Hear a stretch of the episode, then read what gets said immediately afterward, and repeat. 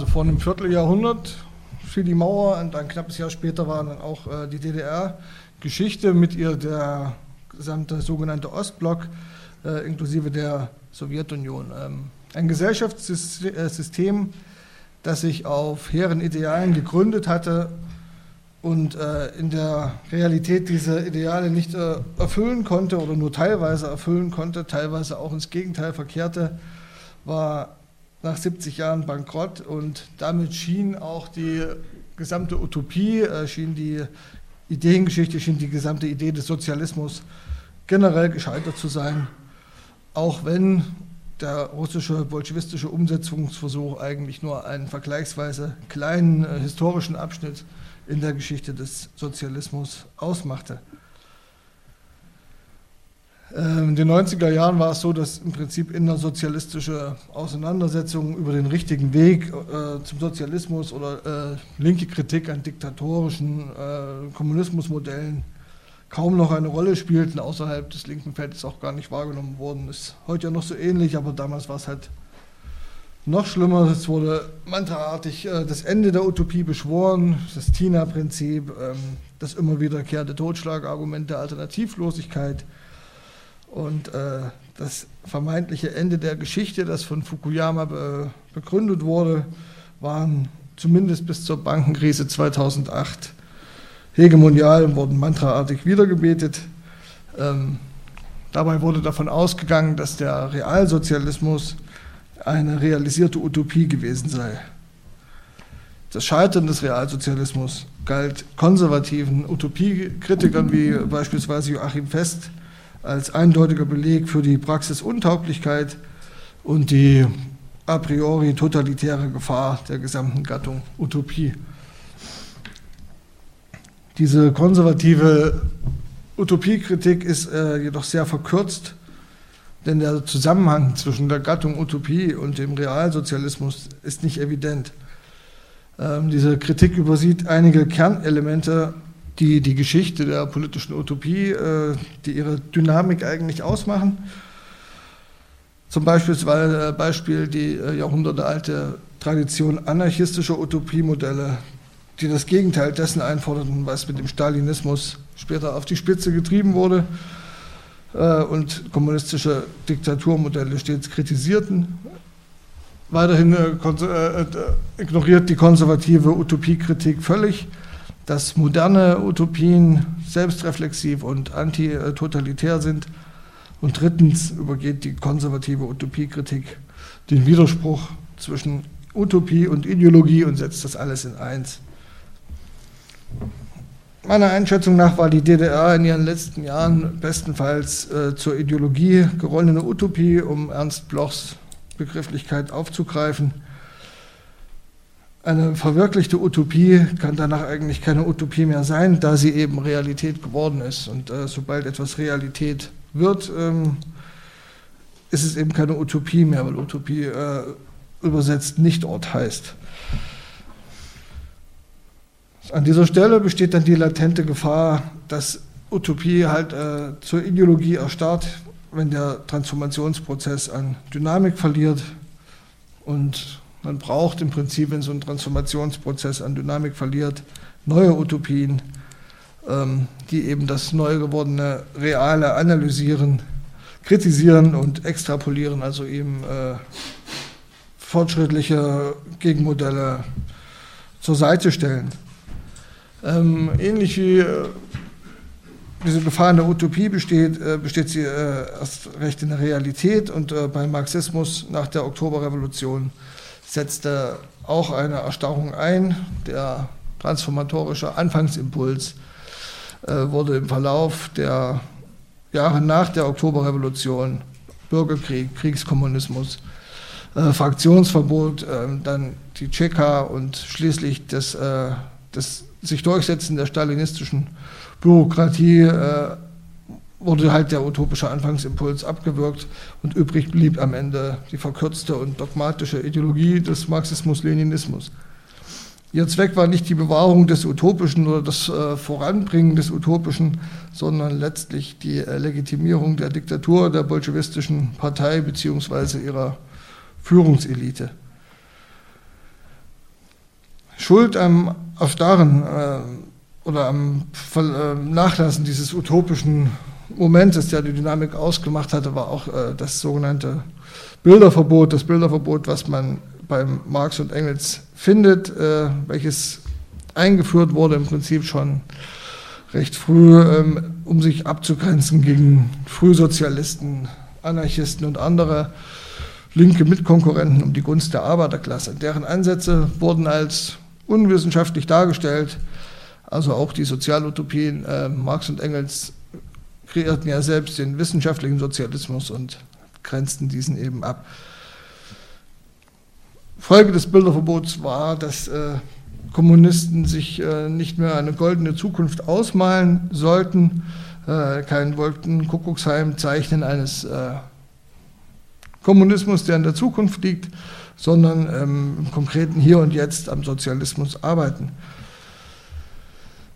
Der Kommunismus blieb zwar als teleologisches Ende der Geschichte, äh, wurde aber am Schluss eines revolutionären Transformationsprozesses angesiedelt und es war halt nicht oder es sollte halt nicht mehr notwendig sein, sich diesen äh, utopisch auszumalen.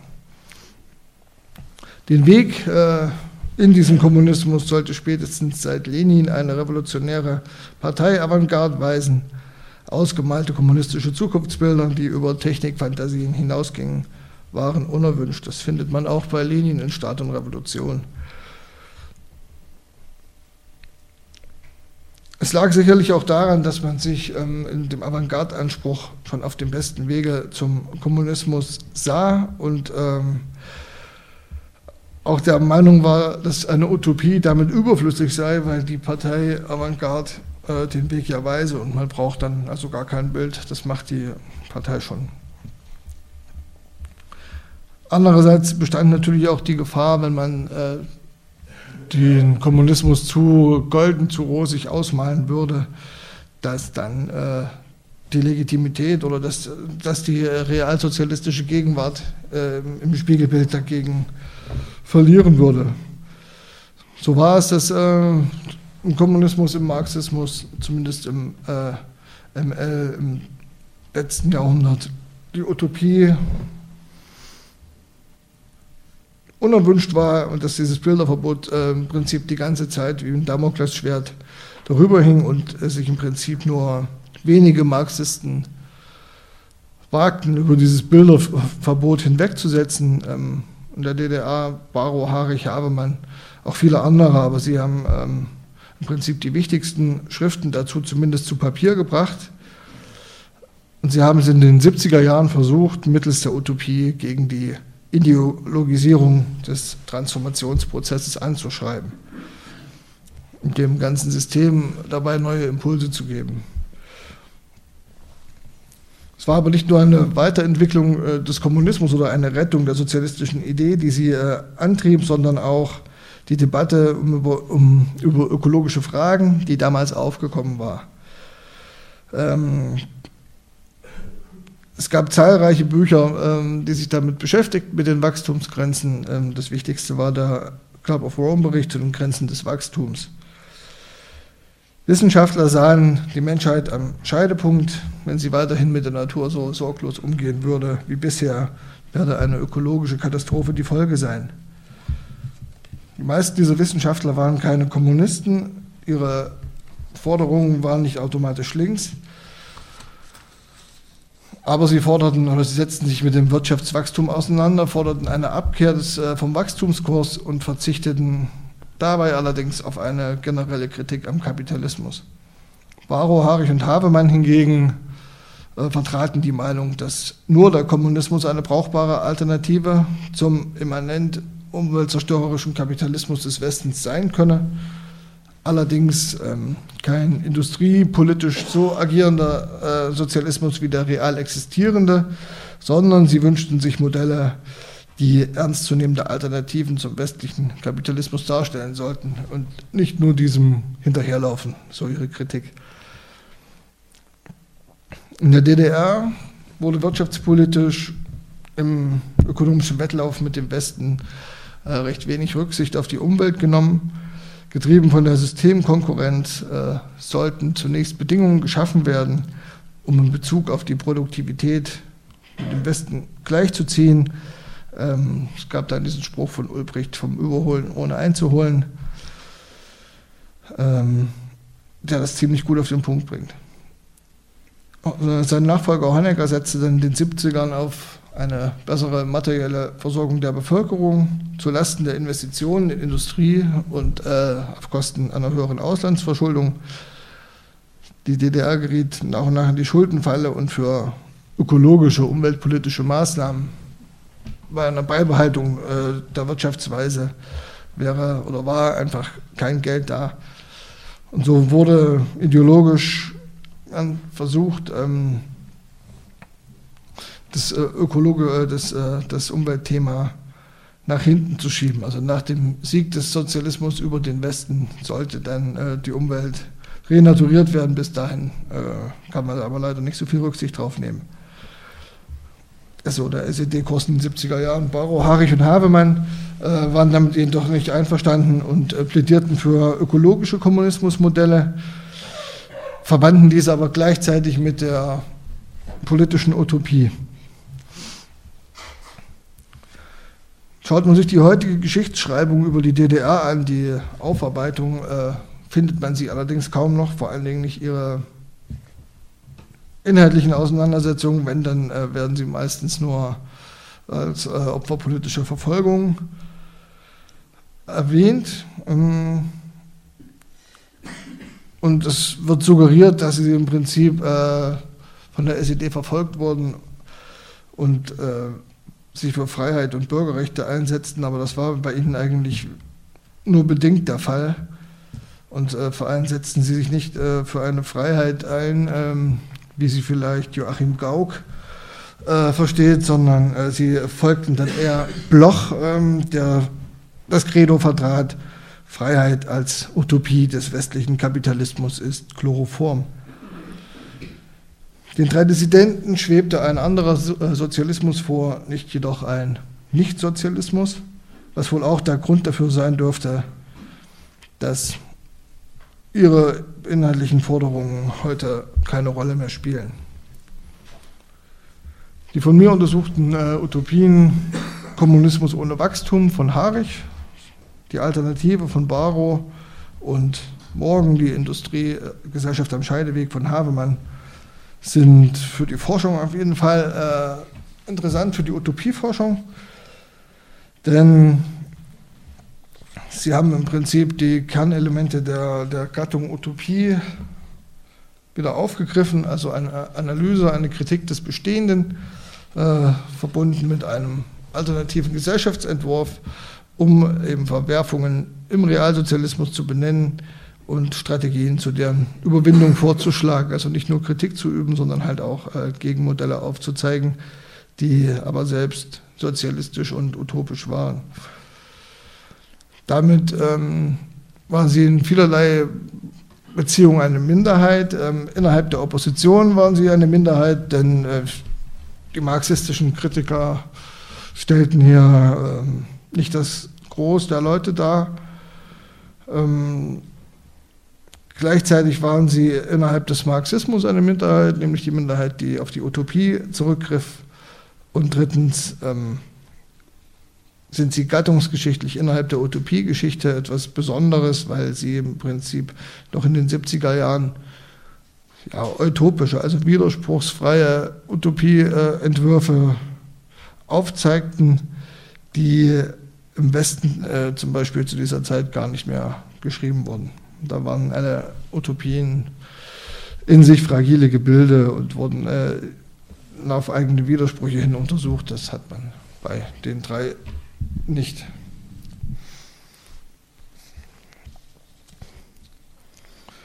Wenn man sich die Utopiegeschichte anguckt, ähm, die Utopiegeschichte der Neuzeit, dann setzte diese vor 499 Jahren ein. Also nächstes Jahr ist der äh, 500. Jahrestag äh, von Morus Utopia, 1516 erschienen. Sollte man vielleicht schon mal im Hinterkopf behalten für eventuelle Veranstaltungen, auf jeden Fall, ja. ähm, ja, zu der Zeit entstanden dann Schriften wie der Sonnenstaat von Campanella, äh, Euer Atlantis von Bacon. Das waren die Ordnungsutopien, weil die, äh, die sind halt als Ordnungsutopien entstanden vor dem Hintergrund der teilweise chaotischen Gegenwartsverhältnisse. Später kamen dann die anarchistischen äh, äh Aufklärungsfantasien, äh, Utopien äh, in Frankreich dazu, äh, die den Absolutismus kritisierten, also wiederum ähm, anarchistisch agierten, argumentierten. Und in der, nach Ende der Aufklärung mit dem Einsetzen des Industriezeitalters, des Industrialismus, ähm, setzte auch die Hochzeit der Sozialutopie ein. Charles Fourier, äh, Saint-Simon, Blanqui und später dann äh, KBs Reise nach Italien, Bellamy's Rückblick aus dem Jahr 2000 und Morris äh, Kunde von Nirgendwo sind äh, die Klassiker Sozialutopie aus dem 19. Jahrhundert.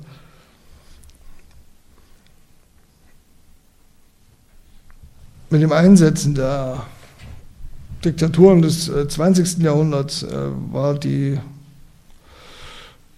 positive politische Utopie in einer schweren Krise.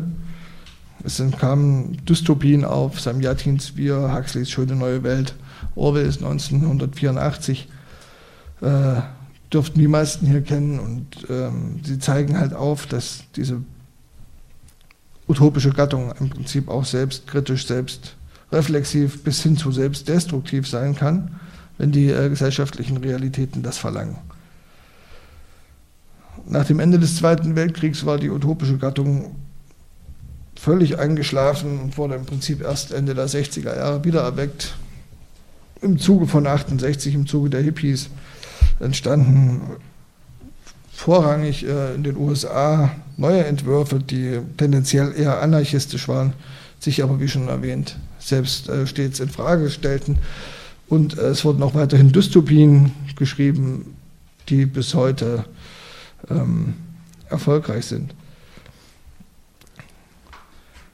Genau, in den letzten 500 Jahren sind sehr viele Utopien in, äh, erschienen. Man kann sie halt entweder als anarchistische oder als archistische, also einer äh, Ordnungsutopie-Linie folgende Konzepte bezeichnen oder einordnen. Was man in der politikwissenschaftlichen Utopieforschung auch macht und äh, ja, man kann Utopien dann aus unterschiedlichen Perspektiven in der Forschung auch äh, betrachten. Man kann sie äh, konservativ ablehnen, wie Fest das gemacht hat. Man kann sie im Sinne Ernst Blochs lesen als praxisphilosophische Entwürfe zur Überwindung der Gesellschaft. Oder man kann sie ähm, einfach miteinander vergleichen, komparativ, idealtypisch, äh, was dann aber dazu führt, dass ähm, diesem Forschungszweig gern eine Entpolitisierung der Utopie vorgeworfen wird. Ich habe jetzt äh, bei mir im Buch äh, vorrangig die letzte Methode verwendet, einfach um das methodisch handhabbar zu machen, auch auf die Gefahr hin, dass dann vielleicht der praxisphilosophische Impuls etwas verloren geht, aber ich denke, das äh, ist bei dem Buch oder bei dem Thema relativ vermeidbar, dadurch, dass äh, die drei eben so extrem von Bloch beeinflusst worden sind und Bloch ähm, gleichzusetzen ist mit, Praxisphilosophie. Also lässt sich gar nicht ähm, verobjektivieren.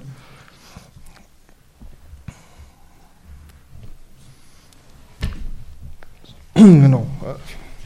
Nochmal darauf zurückzukommen, dass die Schriften klar marxistisch sind, äh, dass es halt eine Besonderheit innerhalb der Utopie ist ähm, denn im Gegensatz zu westlichen Modellen verzichteten sie völlig auf äh, Bezüge zur Esoterik, äh, Spiritualität, Naturmystik. Ähm, wie gesagt, sie sind äh, in sich widerspruchsfrei und stehen damit relativ oder stehen damit eigentlich singulär da. Also in der DDR sind äh, damit Utopien entstanden, die es im Prinzip, also mir ist es nicht bekannt, dass es woanders auf der Welt ähnliche Modelle gegeben hätte.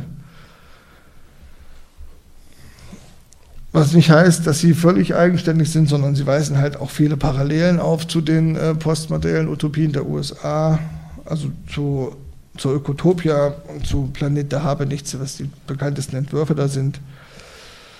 Ähm, sie beschäftigen sich mit den Themen der neuen sozialen Bewegungen, mit Frieden, äh, mit Kritik am Konsumismus, mit der Gleichberechtigung der Frau, mit Umweltschutz. äh, und anderen Elementen, die sich im Zeitgeist der 70er Jahre finden lassen. Und sie setzten sich halt intensiv mit der Wachstumsfrage auseinander und zwar das auch stärker als beispielsweise die äh, US-amerikanischen Entwürfe. Und das ist natürlich in Bezug auf den Marxismus und auf die marxistische Geschichtsphilosophie äh, eine besonders interessante Frage und besonders widerspruchsvoll, weil der Marxismus sich auf, auf Wachstum begründet, auf materiellen Wohlstand begründet, äh, den als zentrales äh, Element hat, zumindest der Marxismus der SED-Lesart ähm, und alles andere als Nebenwidersprüche unterordnet. Und äh, insofern ist, äh, kann man bei den Be Utopien hier auch von, sogar von Postwachstumsutopien sprechen. Ähm, vielleicht eher als äh, über postmaterielle Utopien, wie die amerikanischen das waren.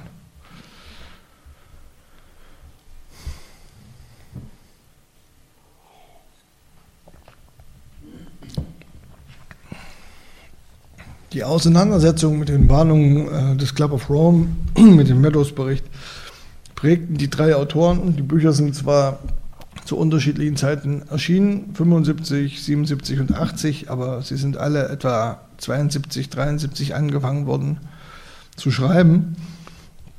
Äh, also unmittelbar nach dem Erscheinen des äh, ersten Club of Rome Berichtes.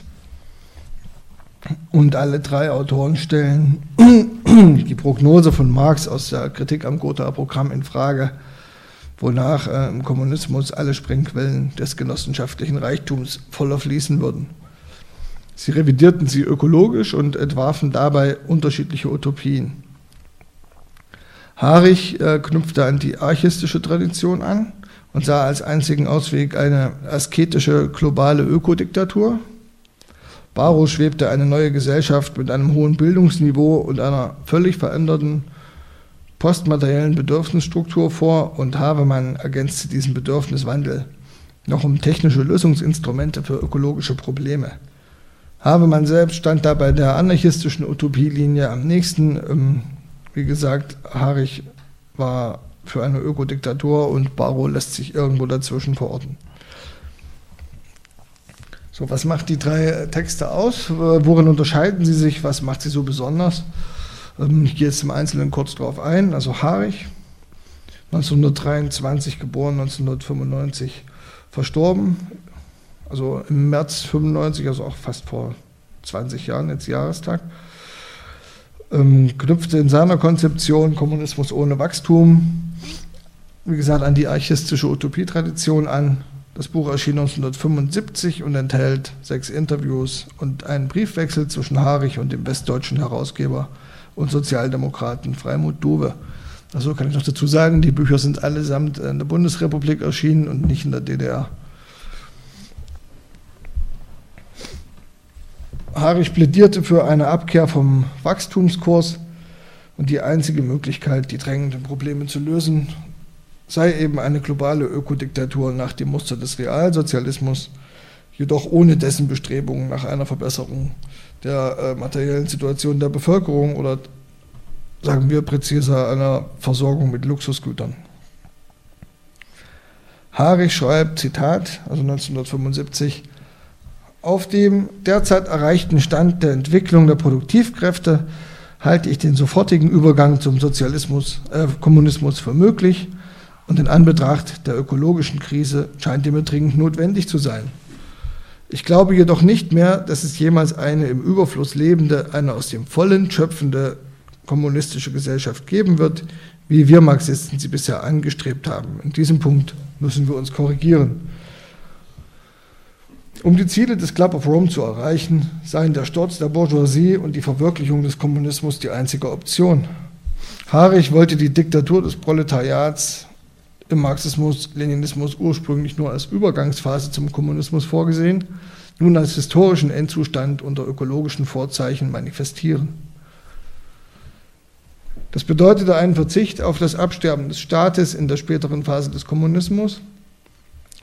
Und Hari stand zudem auch an einer weiteren Stelle, konträr zur SED, indem er auch ein direkten Übergang vom westlichen Kapitalismus zum Ökokommunismus für möglich hielt, also ohne die Übergangsphase, äh, mit der sich die SED ja legitimierte.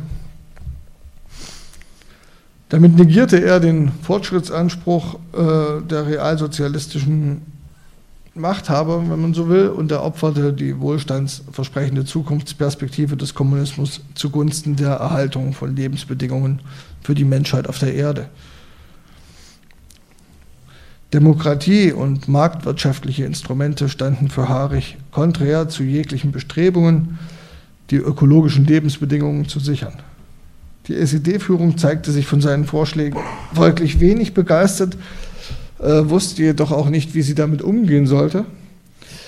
Denn Harich benannte zwar wie andere Oppositionelle die Menschenrechtsverletzungen oder zumindest den äh, autoritären Charakter des Systems offen. Er begrüßte sie jedoch äh, im Gegensatz zu anderen und hielt sie aus ökologischen Gründen für notwendig, ja sogar für äh, ein Exportmodell. Was natürlich Lob von falscher, äh, falscher Stelle war. Also statt äh, quasi die Diktatur des Proletariats zu kritisieren, forderte Harich deren globalen Aus- und Umbau. Durch die Beseitigung der Konkurrenz auf dem Weltmarkt sollten seiner Meinung nach Produktionsstandorte ökologisch verträglich festgelegt werden. Eine zentrale Verwaltung würde all dies koordinieren. Er schrieb, es gebe den vom Weltwirtschaftsrat ausgearbeiteten Weltwirtschaftsplan mit seinen Kontingentierungsauflagen für alle Industrieprodukte und für den Einzelnen gebe es Rationierungskarten, Bezugsscheine und damit basta. Er selbst hielt dieses Konzept trotzdem nicht für einen Gefängniskommunismus, Kasernhofkommunismus, wie auch immer, in dem der Mensch ein geknechtetes Wesen wäre, sondern äh, anknüpfend an den französischen Sozialutopisten aus dem 18. Jahrhundert, Babeuf, setzte er auf ein archistisches Modell, in dem das Gemeinwohl und das Glück des Einzelnen ineinander aufgehen und verwirklicht würden. Er schrieb, der Kommunismus wird aus dem Sieg der proletarischen Weltrevolution als ein globales System zentral gesteuerter gegenseitiger Hilfe und Bedarfsdeckung hervorgehen, das von Warenaustausch, Konkurrenz, Handelsbilanzen usw. So befreit, das einzig und allein am optimalen Nutzen aller orientiert sein wird. Er setzte für die Umsetzung seiner Ideen, die er das hat er späterhin äh, nach der Wende geschrieben, an Brezhnev und Honecker gerichtet hatte, auf eine Transformation von oben, wobei er eine freiwillige Unterordnung der Menschen unter den Kollektivwillen aus Einsicht in die ökologische Notwendigkeit unterstellte. Seiner Meinung nach hätte solch ein ökologischer Kommunismus mit einer Abkehr vom materiellen Westen eine wirkliche Alternative dargestellt, statt, äh, wie erwähnt, auf SED-Kurs zu versuchen, den Westen materiell zu überholen. Sie den Menschen als attraktiveres Modell als den gegenwärtigen Kapitalismus zu verkaufen, bliebe dabei allerdings Sache der Regierenden. Harich vertrat bei seinem Konzept den Standpunkt, dass ein schnellstmöglicher Übergang zur kommunistischen Ökodiktatur langfristig mehr Freiheiten für die Menschen retten könnte, als der Kapitalismus mit seinen bürgerlichen Freiheiten langfristig bieten würde, äh, die im Zuge der Zuspitzung der Wachstumswidersprüche ohnehin nicht zu halten wären, sodass am Ende äh, ein Ökofaschismus drohe und dem zog er eine kommunistische Ökodiktatur, die sofort umgesetzt wird, dann doch vor. Der scheinbare Widerspruch in Harichs Biografie äh, oder, zu Harichs Biografie ergibt sich eben daraus, dass es äh, Harich war dann 1956 zu zehn Jahren Zuchthaus äh, verurteilt wurde, weil er sich für Entstalinisierung einsetzte. Ähm, bis heute fragen sich oder fragen mich auch immer viele Leute, wie das äh, kommen konnte, dass er äh, der quasi einer der schwerst bestraften äh, politisch Verurteilten in der DDR ähm, sich so völlig, also die SED äh, dann noch überholt hat auf Diktaturkurs. Und das Plausibelste ist tatsächlich, dass er einfach äh, in Anbetracht der ökologischen Bedrohung den Kampf für eine Demokratisierung der DDR äh, als unwichtig oder besser gesagt sogar kontraproduktiv betrachtete. Ganz anders äh, war das bei Havemann, der 1910 geboren war, 1982 gestorben ist. Ähm, der hat mit seiner Utopie kurz vor seinem Tod, 1980 erschienen, morgen äh, die Industriegesellschaft am Scheideweg, äh, das ökonomische und ökologische Fiasko ebenfalls äh, thematisiert, der sich anbahnen würde, wenn kein grundlegender Wandel im Denken und Handeln der Menschen einsetzt. Er beklagte unter anderem das Wettrüsten, äh, die globale soziale Ungerechtigkeit, Ungleichheit und die Folgen. Und analog zu Haarig war er auch der Meinung, dass der Kapitalismus die globale Krise, die Wachstumswidersprüche nicht lösen kann, da er, wenn er weiter bestehen will, eben zum Wachstum verdammt sei. Doch nicht nur den äh, Kapitalismus, sondern auch äh, den Realsozialismus kritisierte Habemann und erhielt ihn ebenfalls für völlig ungeeignet, den, äh, die ökologischen Probleme zu überwinden, im, Gegensatz zu Haarig, der eben genau darauf setzte. In der Fehlentwicklung des Sozialismus nach der Oktoberrevolution sei ja keine Zwangsläufigkeit für eine kommunistische Entwicklung per se, äh, sondern glaubte an einen dritten Weg und äh, wollte eine entsprechende Utopie entwerfen, die als Skizze und Anregung zum Nachdenken dienen sollte. Er nannte sie, das ist ein Bestandteil des Buches, es sind so 100 Seiten in dem äh, Morgen als Kapitel Die Reise in das Land unserer Hoffnungen. Da klingt schon Bloch mit. Havemann war Naturwissenschaftler und das merkt man in seinem Buch. Äh, die Wissenschaft spielt eine große Rolle. Sie sorgt dafür, dass die Probleme überwunden und in den Griff bekommen sind und der Mensch sich wohlfühlen kann. Wissenschaft und Technik äh, verschaffen dem Menschen Glück ohne Nebenwirkungen. Zudem ist die Frau aus den Fesseln des Patriarchats befreit. Die natürlichen Ressourcen werden sinnvoll genutzt statt verschwendet. Äh, es gibt zum Beispiel kaum Autos und im Allgemeinen existiert ein ausgeprägtes Umweltbewusstsein. In der gesamten Gesellschaft wird viel Wert auf Bildung gelegt, auf Wissen. Äh, man lebt dezentral. Städte, die in früherer Zeit bauliche Manifestationen menschlicher Entfremdung waren, existieren nicht mehr und wurden, wie gesagt, durch eine dezentrale Siedlungsweise in Kinder, sogenannten Kinderdörfern abgelöst. Der Mensch hat die Zwänge und Fesseln der Industriegesellschaft abgelegt und widmet sich nun primär seiner persönlichen Entfaltung.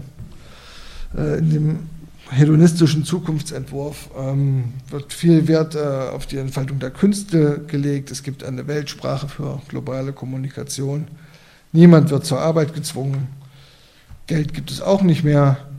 Ähm, ohne die alte Arbeitsweise und Arbeitsteilung entfallen auch Reisen per Auto oder Flugzeug, da dafür keine Notwendigkeit mehr existiert, da keine Eile mehr besteht in der Gesellschaft und die Menschen nun entschleunigt und entspannt die Welt bereisen können.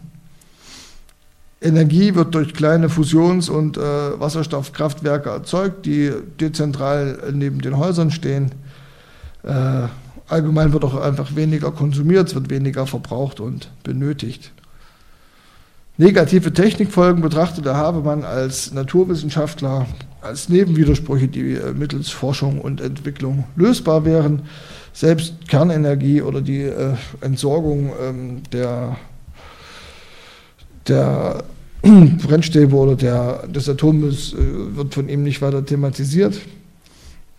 Und da spielt halt auch einfach mit, dass er schon in den 50er Jahren die Kernenergie für eine gute Sache gehalten hat, solange sie in den Händen der Kommunisten wäre und nicht äh, in den Händen des Kapitals. Ja, deine Entwicklung oder die Durchsetzung, Transformation zu diesem Utopia äh, sei ermöglicht durch eine breite Umwälzung der gesellschaftlichen Verhältnisse er untersuchte oder er fragte, ob eine Chance für eine solche Umsetzung besteht und analysierte seine Gegenwart und kam dann aus seiner marxistischen äh, Perspektive zu dem Schluss, dass die Produktionsverhältnisse immer mehr zum Hemmschuh der sich entwickelnden Produktivkräfte würden. Demzufolge stiegen die Klassenwidersprüche und die Revolutionenreife heran und als Subjekt der Transformation hielt er ganz klassisch marxistisch am Proletariat fest. Für Barrow, der von 1935 bis 1997 lebte, war die Transformation hingegen nur über eine intellektuelle Kulturrevolution machbar. Er hielt das Proletariat dafür für ungeeignet. Es ging ihm um eine aktive und bewusste Einflussnahme der Menschen auf den Gang der Geschichte.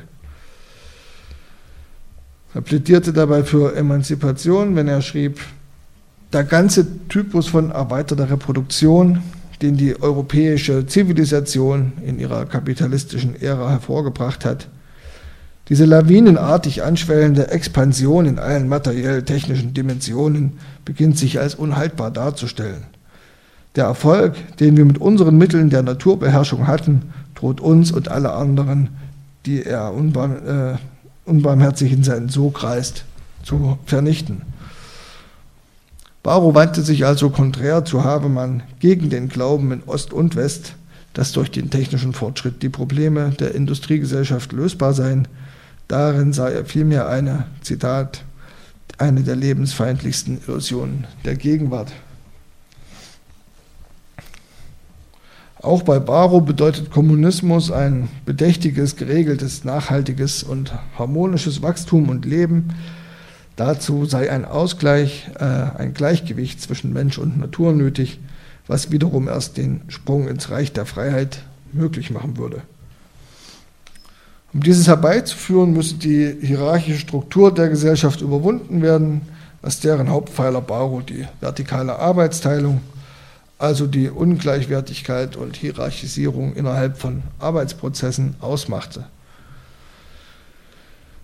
Nicht äh, Askese wie bei Haarig, aber eine Abkehr vom Konsumverhalten der Industriegesellschaft charakterisiert Barrows utopischen Entwurf. Die Grundlage seines Modells, das doch an manchen Stellen sehr deutlich an äh, Bellamy's Rückblick aus dem Jahre 2000 erinnert, also die Grundlage stellte eine sehr hohe Allgemeinbildung dar, fußend auf einem anderen Bildungssystem. Barus Buch enthält letztlich sowohl Elemente der archistischen wie auch der anarchistischen Utopielinie und reiht sich diesbezüglich zwischen den Texten von Harich und Havemann ein. Betrachtet man das weitere Leben Barus äh, nach 1980 in der Bundesrepublik, ähm, so findet man diese beiden Elemente äh, stets vor. Also immer dieses Pendeln zwischen Demokratie und Diktatur. Ja, ich hatte es angedeutet, also Harich, äh, Baro wurde äh, nach dem Erscheinen der Alternative sofort festgenommen. Er wurde äh, zu einer langen Zuchthausstrafe verurteilt, bekam aber wenige Monate später schon die Möglichkeit eingeräumt, äh, nach, anlässlich einer Amnestie äh, zum 30. Jahrestag der DDR das Land zu verlassen, umgehend. Er ist dann in die Bundesrepublik gegangen, hat sich bei den Grünen eingebracht und Erfahrungen mit Basisdemokratie gesammelt.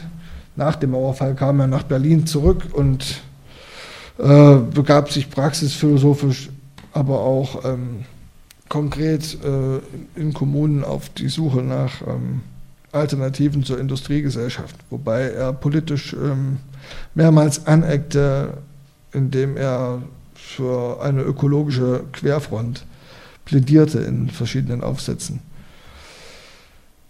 Ja, was lässt sich an Gemeinsamkeiten zwischen den drei Autoren äh, ausmachen? Alle drei haben im Prinzip sich positiv auf Lenin bezogen, haben dessen Konzept der Diktatur des Proletariats nicht abgelehnt, äh, sondern nur die stalinistische Lesart des Leninismus oder überhaupt den Leninismus als stalinistische Erfindung. Sie haben, als, äh, sie haben nach einem originären Lenin gesucht, äh, haben geguckt, wo sind die basisdemokratischen Elemente im Werk äh, Lenins und ähm, sie übersahen dabei halt aber auch, oder sie übergingen dabei, dass äh, eben Lenins Diktatur der Mehrheit eben auch eine über die Minderheit war dieser Grundkonflikt, der findet sich in den drei äh, Utopien kaum. Also wenn, dann wird das irgendwie verwischt.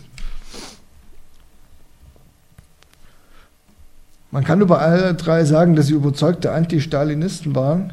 Sie hatten jedoch mit westlicher Demokratie genauso wenig im Sinn.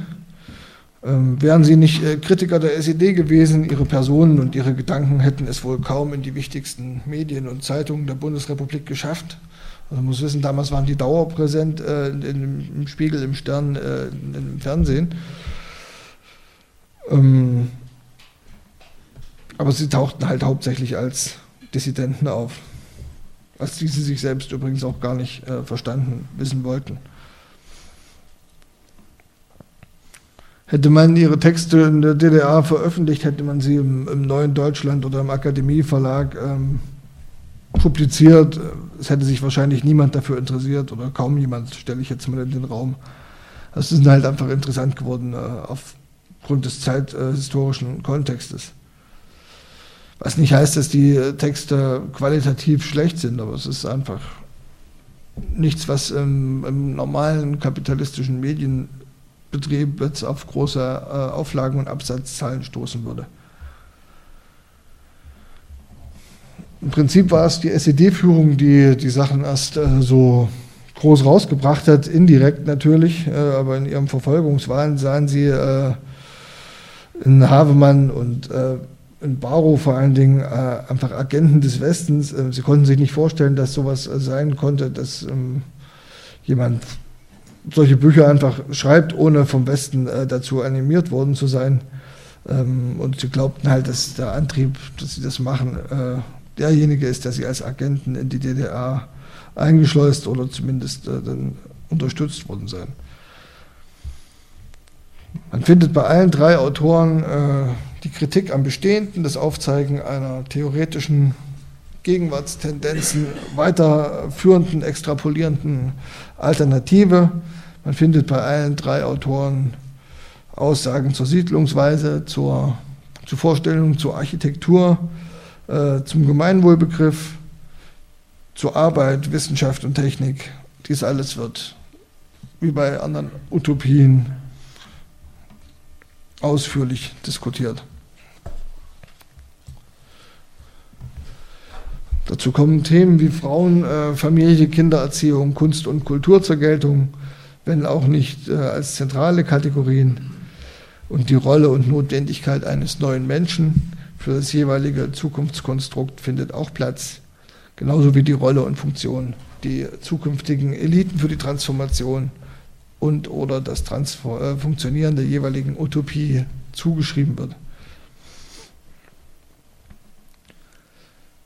das Konzept, äh, das Subjekt, also wer die Utopie, äh, wer die Transformation bewältigen soll, wird, äh, wird jedoch unterschiedlich beantwortet. Während Barrow bei seiner Kulturrevolution von einem lange währenden Prozess mit Fortschritten und Rückschlägen ausging, also selbst im Buch schreibt er das nicht, aber ähm, es gibt Protokolle ähm, bei der BSTU, wo ein IM auf ihn eingesetzt wurde, der sich mit ihm darüber unterhalten hat. Und er, er hat dann halt protokolliert, dass Barrow da selbst von 200, 300 Jahren ausgeht. Ähm, und Barrow hielt die Intellektuellen äh, eben als das äh, Subjekt, also als diejenigen, die äh, die Transformation zu erledigen hätten, hielt Havemann, wie erwähnt, am Proletariat fest. Er hatte zwar auch einen langen Prozess äh, vor Augen, traute dabei der Masse jedoch mehr zu als Barrow und lehnte aus äh, diesen Gründen äh, innerhalb der realen sozialistischen Staatenwelt dessen konspirative Strategie eines Bundes der Kommunisten ab. Aber man hat sowieso immer gesagt, man muss alles offen machen, äh, ja nichts heimlich, äh, weil alles, was man heimlich macht, dafür können sie einen äh, verurteilen, einsperren, diffamieren. Wenn man es offen sagt, kann einem eigentlich nicht viel passieren, wenn man sich als Kommunist äußert. Konnte er natürlich auch sagen, weil er dann eine herausgehobene Position hatte. Aber trotz dieser Differenzen hatten Barrow und Habemann eine Transformation von unten vor Augen, eben von der Basis. Ob Arbeiter oder beruflich unterforderte Intellektuelle, sie sollten die Herrschenden im Zuge des Transformationsprozesses ablösen. Von oben äh, hingegen gestaltete Haarig seinen Weg zum Kommunismus ohne Wachstum.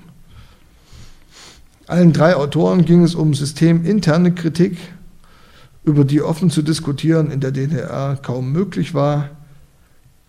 Nicht äh, die DDR als solche wurde jedoch in Frage gestellt und auch nicht die Existenz einer führenden kommunistischen Partei. Äh, sie sahen jedoch zu deutlich die Widersprüche, die von der SED äh, mittels Ideologie übertüncht werden sollten oder wurden oder gut, ob man jetzt Absicht unterstellt, ist äh, doch eine andere Frage. Und sie fanden sich jedenfalls nicht damit ab. Ihre Rolle und Identität als Intellektuelle füllten sie aus, indem sie aktiv für Veränderungen eintraten. Ja, ich komme zum Schluss und möchte noch was sagen zur, zur Geltung, zur Bedeutung der Bücher. Zum Zeitpunkt ihres Erscheinens in den 70er Jahren waren sie von Relevanz, äh, erzielten jeweils respektable Auflagen, also besonders äh, die Alternative war mit 300.000 gedruckten Exemplaren äh, ein Riesenerfolg, wurden in unterschiedliche Sprachen übersetzt und inhaltlich diskutiert. Nun äh, ist die Zeit oder der Zeitrahmen, in der sie erschienen und äh, auch die Gesellschaftssysteme, in denen sie damals entstanden sind, äh, nicht mehr existent. Aber das heißt nicht, dass die Bücher völlig äh, historisch werden, also völlig unaktuell. Also, wenn man den äh, äh, DDR-Entstehungshintergrund ausklammert oder versucht auszuklammern und sich die Fragen zu Ökologie und Wachstum vornimmt, so kann man sagen, dass zumindest äh, etliche der aufgeführten Probleme und Widersprüche bis heute nicht gelöst, nicht beantwortet sind. Ähm, zu nennen sind zum Beispiel globale Krisen wie militärische Konflikte, Kriege, äh, das Nord-Süd-Problem, äh, der Hunger auf der Welt, Klimawandel, Ressourcenverknappung und so weiter. Was natürlich auch der Gattung Utopie eine, eine gewisse Chance bietet, denn sie war immer am produktivsten in Krisenzeiten. Momentan eher in Form von Dystopien, die ähm, eben diese Krisen äh, negativ zu Ende denken. Ähm, was aber fehlt, ist halt ein positives Denken, sind positive Utopien, also es sind äh, Versuche äh, nach vorn zu denken, also sich neue Fernziele zu stecken und in diesem Kontext äh, bietet das Buch oder bieten die Ansätze von Barrow, Harich und Habemann vielleicht ein bisschen Inspiration.